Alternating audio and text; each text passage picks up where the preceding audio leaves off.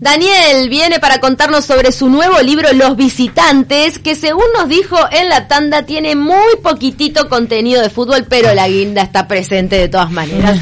¿Cómo estás Daniel? Gracias por acompañarnos. Bueno, muy bien, gracias por la invitación. Es una inquietud bien seria la que disparó tu inspiración para los visitantes. Sí, sí, sí, sí, por ahí este, la práctica de la escritura es algo muy individual, muy personal también, generalmente los escritores coincidimos en eso. Pero en este caso este, nace por un amigo, un pediatra coloniense, que me llamó el año pasado, hacía tiempo que no hablaba con él, me sorprendió su llamada y me dice, che, me encantaría, vos que sos bastante leído por niños, adolescentes, adultos también, que abordaras este tema, el tema del, del, mal uso de los agrotóxicos, agroquímicos, como lo quieran llamar, en el campo, porque están, están apareciendo casos que me preocupan sobremanera. Y ya la, la palabra campo agrotóxico, digo, yo qué tengo que ver en eso, ¿no? Ya le, iba, le contesté que no, de hecho. Me dice, bueno, yo te voy a empezar a mandar informes, entrevistas a, a personas. Este, Argentina está peor todavía. Me mandó muchos informes de, del campo de Argentina. Acá vamos camino a eso.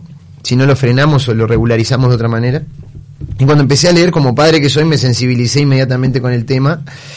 Y bueno, las pruebas me remito, por suerte fue muy oportuno, porque de hecho este verano con mis hijos no pude usar las, las costas, la costa ni de Montevideo, ni, ni gran parte de, de del este. Daniel, pero ¿qué, ¿qué, te contaba este pediatra, amigo, no? Sí, ¿Qué, ¿Qué, era lo que él estaba testificando? Eh, casos de cáncer. Cáncer, de cáncer. En niños. En, en, en, niños y adultos. Lo que más, él por ser pediatra, bueno, lo, hace foco en, en los niños, pero a ver, este, está viendo, están apareciendo casos en todo el mundo. De hecho, Bayer está perdiendo juicios este, semana tras semana por casos de cáncer. Esto arrancó, la empresa Bayer compró Monsanto. Monsanto es el, que empezó con esto del glifosato, que básicamente son semillas este, transformadas genéticamente y bueno, se, se rocian, es la soja transgénica, la famosa soja transgénica, que bueno, se empieza a rociar, pasan las avionetas o rociando, matando todo. Estamos matando, no solo estamos contaminando, estamos y no solo estamos matándonos nosotros, sino que estamos matando las abejas, estamos este, contaminando los insectos, estamos rompiendo la, la, las cadenas naturales y eso conlleva a una catástrofe uh -huh. este, de salud ambiental, eh, todo y por... estos casos de cáncer, mm. este pediatra te, te, te, argumentaba que eran directamente relacionados a la utilización totalmente, del glifosato. O totalmente. sea que eh, no, no, había duda en cuanto a la evidencia científica. Totalmente de... está comprobado, se está contaminando el agua, la tierra, el aire. Este. Como no me quedé solo con esa versión y con esos informes, empecé a hablar con gente entendida en el mm. tema y fui con gente que está a favor y en contra de este de este de este nuevo y este novedoso uso este de producción que es porque a mayor demanda, mayor producción y más acelerada. La Tierra, como todos nosotros, es un organismo vivo que necesita descanso. Bueno, esto lleva a que no descanse y matas todo, toda la, este, la maleza. cultivo que va eh, claro. otros nutrientes. Y básicamente lo, lo, que más me entristece es que el, el 90% de esta producción es para mandarla a China a engordar chanchos. O sea, ni siquiera es para, para consumo nuestro. Es, mm. mandamos la soja para, para China y que se engorden los chanchos. Entonces, más triste todavía. Estamos pero bueno, genera más dinero. Entonces sacamos todo lo, lo que era antiguamente lo que nos daba de comer y mandamos todo esto a, engordar chanchos a China porque nos da más dinero, es más rentable. Pero a costo de que, a costo de contaminar todo y que bueno, que de, de aquí a 10, 15, 20 años, este, no sé, tengamos el agua ya esté toda contaminada, la tierra esté, el, el aire ya no se pueda respirar. Entonces es un tema urgente, es ya, hay que tratarlo. Y bueno, y hablé con gente que está a favor y en contra de este, de esta práctica, pero todos coincidían en algo y eso fue lo que me llevó a, a, a, tomar un rumbo y a inventar la historia que se está utilizando mal, se está utilizando mal y es cierto que se está contaminando, se está eh, algo que se tendría que dividir en tres, cuatro este, dosis eh, este se está llevando todo en una porque los costos de transporte son carísimos, entonces la metes todo en una, matás todo, ya está, bueno, que crezcan. Y eso es bastante bastante triste y bastante preocupante. O sea que todo. más allá del uso del glifosato específicamente, de mm. decir, demonizar al glifosato, decir que mm. no se use más o que se use, están todos de acuerdo en que esto se está, se está mal utilizando y sí. por, por ende, supongo yo, mal fiscalizando también, porque no hay una normativa clara y una exigencia por parte de las autoridades de que se utilice de la forma adecuada. Hablé con, con Mario, tengo una excelente relación con Mario, con Alejandro. Desde la Dirección Nacional de, Medio Ambiente. Y, me decía, estamos atrás de esto, nos preocupa a nosotros también, es cierto lo que vos decís, intenté hacer algo en conjunto, bueno, en su momento no se, no se logró. Hay una falta de coordinación entre los distintos dispositivos gubernamentales de control. Ayer lo hablábamos con el Ministerio de Turismo, que están preocupados por lo que vos también mencionabas, claro. del tema de, del mar, o sea, en este verano pasado el glifosato y toda la contaminación que de la agricultura la vimos verde en el mar. Por el aumento de fósforo en los, en los cursos de agua a raíz del glifosato, ¿no? Claro. Por eso, y fue alarmante, la verdad. Pero, entonces, Daniel, pero aparte toda la mortandad que genera, o sea, es... Es, es horrible, es horrible, no sé, no sé. Los otros días me decía una mujer, eh, lo, lo, mismo, a ver, me meto en otro tema, que no tiene nada que ver o tiene que ver, pero cuando empezás a hablar de UPM2, todo, bueno, pero los puestos de trabajo que genera todo, sí, pero a costo de qué? O sea, ¿qué vamos a hacer pelota todo y que nuestros nietos no tengan más posibilidades de habitar este planeta para que nosotros tengamos ahora un puesto más de trabajo, un poquito más de dinero? Bueno, creo que hay que rever eso y, la convicción este, personal de, de, de, cada uno, los planteamientos que nos hacemos internamente para ver eh, a costo de qué eh, vamos a, a, permitir eh, tener más salida laboral o más trabajo, que es mentira aparte porque todo el trabajo que esto, todo el desempleo que genera para apicultores, para ganaderos, para tamberos, todo esto que están perdiendo cifras multimillonarias de dinero, no solo en el producto local, sino a la hora de exportar. Sí. Este, Recordemos la semana pasada la marcha de los apicultores desesperados eh, que cortaron el tránsito alrededor del Palacio Legislativo porque no pueden comercializar su, comercializar ni exportar su miel. Es un sector que está en, en, hundido en tremenda crisis. Mm. Y nos interesaba, claro, cómo, cómo hiciste todo este trabajo periodístico, porque te nutriste bueno, de elementos sí. de la realidad pura y dura para disparar tu imaginación en los visitantes que puede ser que comience con eh, elementos sobrenaturales. Sí. Bueno, ahí está. Una vez que tengo toda esta catarata de información y, me, y empecé a interesarme por el tema, no soy un erudito hoy del tema ni mucho menos, pero bueno, pero si te empapaste. Eh, me, me, empapé un poquito.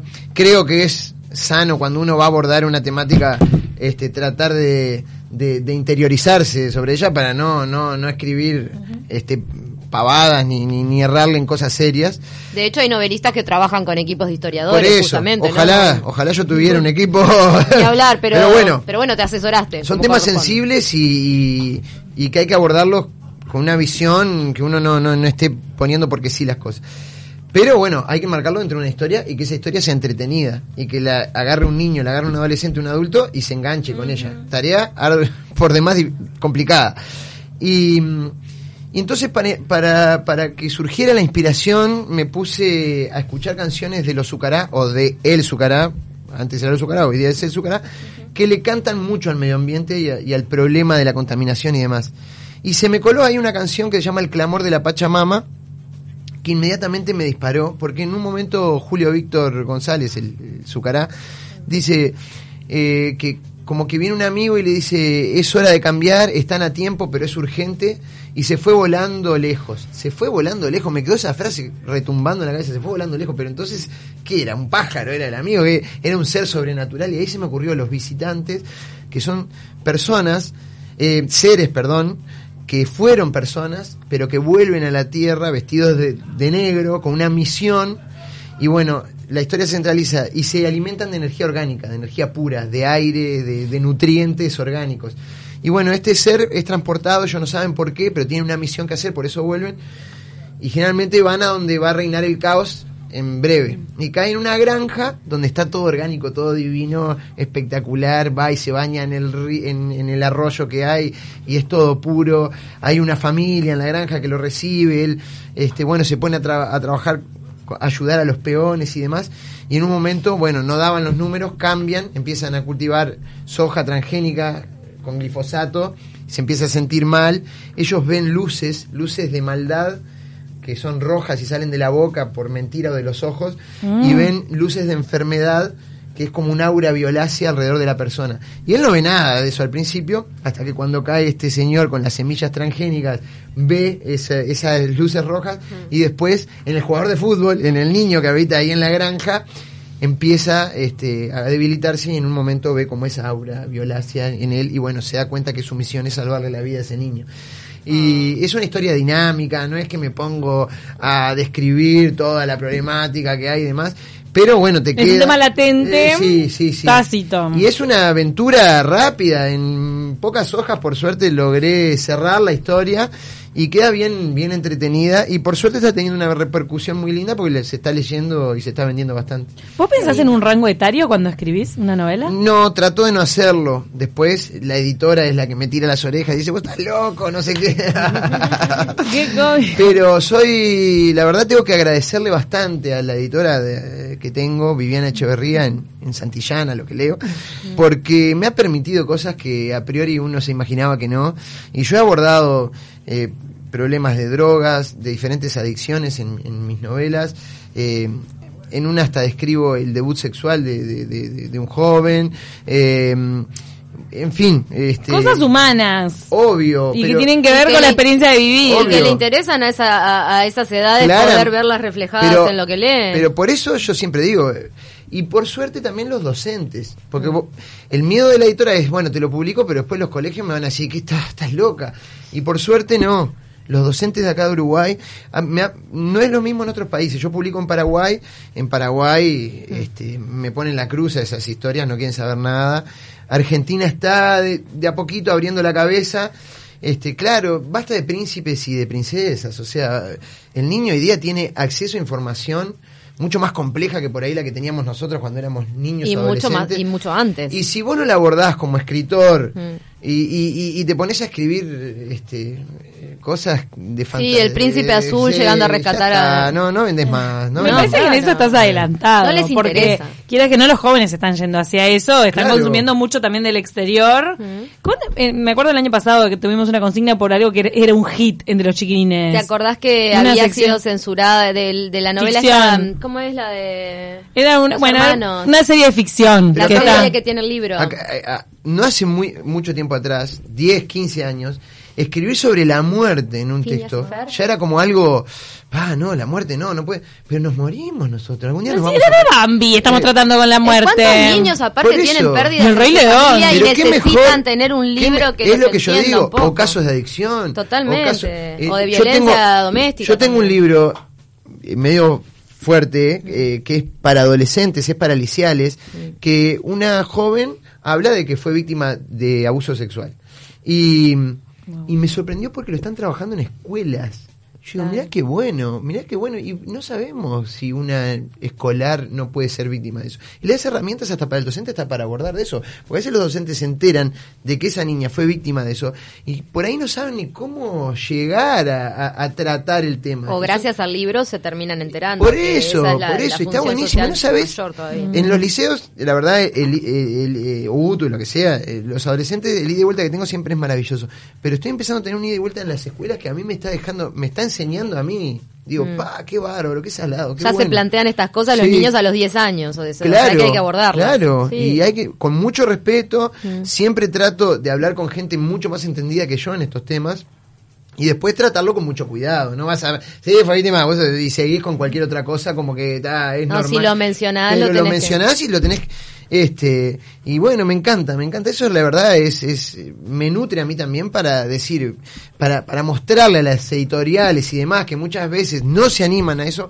Gente, eh, no vamos a llenar librerías de estos temas, pues no, tampoco hay que tener la historia que te dé eh, recreación y que sea de risa, pero está bueno por ahí abordar estos temas de una mirada del escritor y que sea leída y compartida con padres y, niños o adultos y niños, está buenísimo eso. ¿Y cómo fue la, la evolución que tuviste en la escuela rural de, Cerro Largo? Que nos ah. comentaste fuera de micrófono y que me parece que... Sí, más que en la escuela rural vino, vino un pediatra que atiende niños este, de esas zonas y para felicitarme, para felicitarme y decir por los visitantes. Sí, por los visitantes, que él ya estaba empezando a advertir casos de, no, ellos tienen nombres a, los temas mucho más científicos que los míos, pero a detectar diferentes tipos de cáncer en niños que se este, cree o se está casi seguro que son a raíz de la exposición, de la mala exposición, porque aparte estos productos hay que rociarlos cuando no hay viento, tenés que estar a un montón de kilómetros de una escuela, no pueden estar cercanos a una escuela, eh, no puede haber viento, tienen que ser en horarios que, que, no, hay, eh, que no, no, concurran niños a centros educativos, o sea, eh, y, te dan a los... No se respeta eso porque es mucho. Y por caso de intoxicación inmediatamente tenés los teléfonos a los que... O sea, estamos tirando veneno, estamos tirando veneno, claramente estamos tirando veneno. ¿Cuándo no hay viento? ¿Cuándo no hay viento? un mensaje de un oyente. Eh, de Marita de Piria. Hola, buen día. Yo como abuela de una niña con leucemia, gracias a Dios, hoy curada, quedé muy impactada por la cantidad de casos de cáncer en los niños y sobre todo del interior. Estando en la Pérez Escremini, todos los días ingresaba un caso nuevo y mi pregunta siempre fue esa, ¿por qué se nos están enfermando los niños? Ah, bueno, yo no, no voy a cargar las tintas y decir todo es culpa de esto, pero algo que ver tiene. Mm. Ayuda, ayuda a este, a esto. Y bueno, eh, por eso insisto, este, me importa un bledo que me digan hay más dinero, hay más trabajo, que es mentira. Este, cuando empiezan a aparecer estos casos, no me importa. los pelos de punta. Eh, no hay duda que eh, también uno tiene que entender que, que también, o sea, estamos de repente uno aquí con su puesto laboral, con su vida funcionando y eh, les exigimos que cuiden el medio ambiente de repente a un pueblo que no tiene salida laboral, cuyos hijos no mm. tienen futuro, que tienen que estar pensando en emigrar a la capital y no saben, bueno, entonces es obvio que estas empresas cuando desembarcan en algunas poblaciones logran vender espejitos de colores y es entendible que así sea porque el Estado a veces no está presente dando salidas laborales y, proyectos de vida a las personas que ahí están. Es muy fácil desde un escritorio, yo por lo menos me siento que le exijo que cuide el medio ambiente a alguien que está en el interior del país con ninguna posibilidad, yo tengo mi trabajo y pero me parece que como sociedad en su conjunto sí tenemos que plantear estos temas y entender que la palabra desarrollo ya no puede referirse solo a engrosar los bolsillos de unos pocos. De hecho, esta, esta, hay una chica alemana que arrancó solita, que, ¿cómo es que se llama? Este Friday, ah, no me acuerdo ahora el movimiento que están haciendo en Alemania, y que está ganando cada vez más. Y ahora convoca al mundo entero para el 20 de septiembre a hacer un paro en pos de, del planeta. Los niños están saliendo a la eh, calle en Alemania, es impresionante. Niños de escuela manifestándose como adultos en las calles pidiendo por el planeta. Por favor, pidiéndonos por favor a nosotros. Sí, y bueno, tendríamos que atender eso, ¿no? ¿Ya estás trabajando en la novela que viene? Sí, siempre. Un escritor compulsivo. ¿Qué sacas por año? Bueno, dos por año? Se le caen los libros. A nivel, por, por, contrato tendría que sacar dos por año. Por suerte este año me tiraron un salvavidas en, Planeta que tendría que sacar uno. Y van a hacer una reedición de mi primera novela, la primera que escribí que fue en cuarto año del liceo. Después tomar ah. licencia. Que había, sí, que había quedado perdida por ahí y la van a sacar, se llama El desafío de la montaña. Tampoco tiene la palabra fútbol, por eso, por eso quedó, quedó perdida por ahí. Para, el desafío de la montaña nunca fue editada, nunca fue Sí, fue editada hace años, ah. hace, eh, fue editada en el 2007. Y bueno, fue un fracaso. Entonces, este quedó ahí. Un exitoso fracaso que se vuelve a. vuelve, vuelve. ¿De qué, ¿De qué trataba? ¿Qué quiero saber? Son dos alpinistas españoles inventé, la escribí en cuarto año de liceo. Por eso yo la amo, porque fue mi primera novela. Este, que, que, bueno, este, son muy famosos, escalaron las, los principales picos del mundo y vienen a escalar una montaña que inventé acá en Uruguay que se llama la montaña Lanfar, que nunca nadie la, la, nadie la encontró. Nadie la, nadie pero tiene, tiene un tramo final que, que es muy resbaladizo, que es como una arcilla Ah. Y mm, sí, es muy peligroso. Y nunca nadie había llegado a la cima. Bueno, estos dos muy famosos dicen, vamos a ir a, a, coronar esa cima. y, mm, y, uno de ellos se resbala, se cae y se muere en la montaña. Y entonces, bueno, el que queda vivo decide radicarse acá en Uruguay para llegar a la cima con el hijo el hijo más, más grande. Y empiezan a pasar un montón de cosas en el, en el medio y bueno, es una historia súper entretenida. ¿Y ahora cuando la reeditas, eh, eh, revisás un poco la escritura o es la misma escritura que tenés desde esa época y reeditada? La revisé, este, había cosas para que las hubiese cambiado mucho más, eh, detallecitos cambié, porque tampoco quiero perder las, y, y porque hay lectores que ya la leyeron, y entonces si se la cambiaste, oh, pará, me cambiaste todo, entonces más o menos está, está igual, sí. Corregiste eh, manteniendo la esencia de que, la que decía, no, esto, esto. Lo expresaste horrible, Daniel. Odio leer mis, mis novelas editadas porque... pero es súper genuino volver ah, pero es como ver un video tuyo de facultad, por ejemplo, te querés matar. Pero me, me, parece fascinante y se le nota el entusiasmo a él, ¿no? A vos, Daniel, se te nota el entusiasmo de, de publicar republicar esta esta primera novela. Porque aparte me acuerdo cuando la, escribí en Colonia. No, lo bueno que seguís creyendo en la historia, más allá de que el estilo de escritura cambiaría cosas, pero te sigue pareciendo una linda historia. Está buenísima, me encanta. Tengo una espina y es que repasando tu biografía, eh, bueno, eh, dice que el Universal de México, el diario, en un momento te convocó. Sí, sí. ¿Cómo te llevas con el periodismo? O sea, ¿cómo estás para los reportajes? ¿No querés nunca? ¿no? Bueno, de hecho tengo un programa en la tele que sale todos los lunes de noche en DirecTV, por eso es que, bueno, el chivo ahí, que llaman No Estamos Solos, pero se ve muy poco porque sale solo en DirecTV. No, no, es que no pero DirecTV tiene una programación interesante. Sí, sí, sí, sí.